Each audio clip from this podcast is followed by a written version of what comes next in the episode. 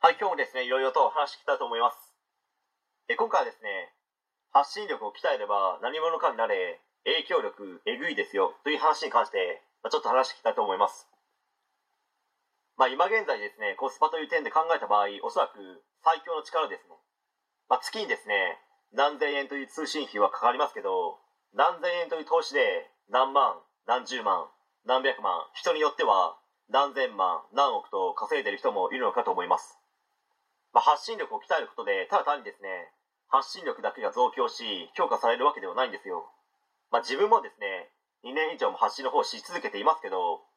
あらゆる力が身についた、またはプラスに転じたということをですね、実感していますね。まあ、思考力だとか、発想力、まあ、当然続けているということは、継続力も身についていますし、本当に計り知れないです。まあ、学校の勉強を必死になって頑張ってもですね、こんなに多様な力を身につけることはできないです。まあ、学校の勉強頑張ればですね、学校の勉強ができる力はすごく身につくかもしれないですけど、まあ、そんな力はですね、これからの時代特に必要ないかと思います。まあ、そして、学校の勉強を一生懸命頑張ってもですね、何者かにはなりづらいです。まあ、テレビなど出ている高学歴のタレントの方だって別に高学歴だからテレビに出ているわけではないですよ。高学歴がきっかけとなりクイズ番組に呼ばれたり高学歴以外の部分で差別化できているので、まあ、その枠は空いていて、まあ、出れているのかと思います、まあ、しかしですね発信力を鍛え影響力さえつけてしまえば、まあ、学歴だとかそんなものはですね一瞬で吹き飛んでしまうんですよ、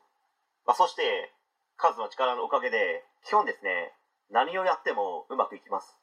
まあ悪いことはダメですけど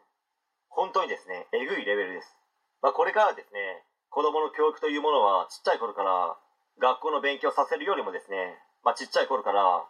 発信力を鍛える教育をしていくという保護者の方はぶっちゃけですね増えていくと思います、まあ、なんでかと言いますと、まあ、最初の方にも話しましたけどコスパがいいですので今気づいていない方もですね徐々に気づいてきて、まあ、学校の勉強させるよりも発信力を鍛えた方が良くないという傾向に徐々にですねなっていくと思います、まあ、本当にですね時代が変われば求められてくるものも変わってくるのが世の常なので、まあ、いつまでもですね学校の勉強をちっちゃい頃からやってきて難関大学を目指すぞという流れは薄まっていくのではないでしょうかという話でした。はい、えー今回以上になります。ご視聴ありがとうございました。できましたらチャンネル登録の方よろしくお願いします。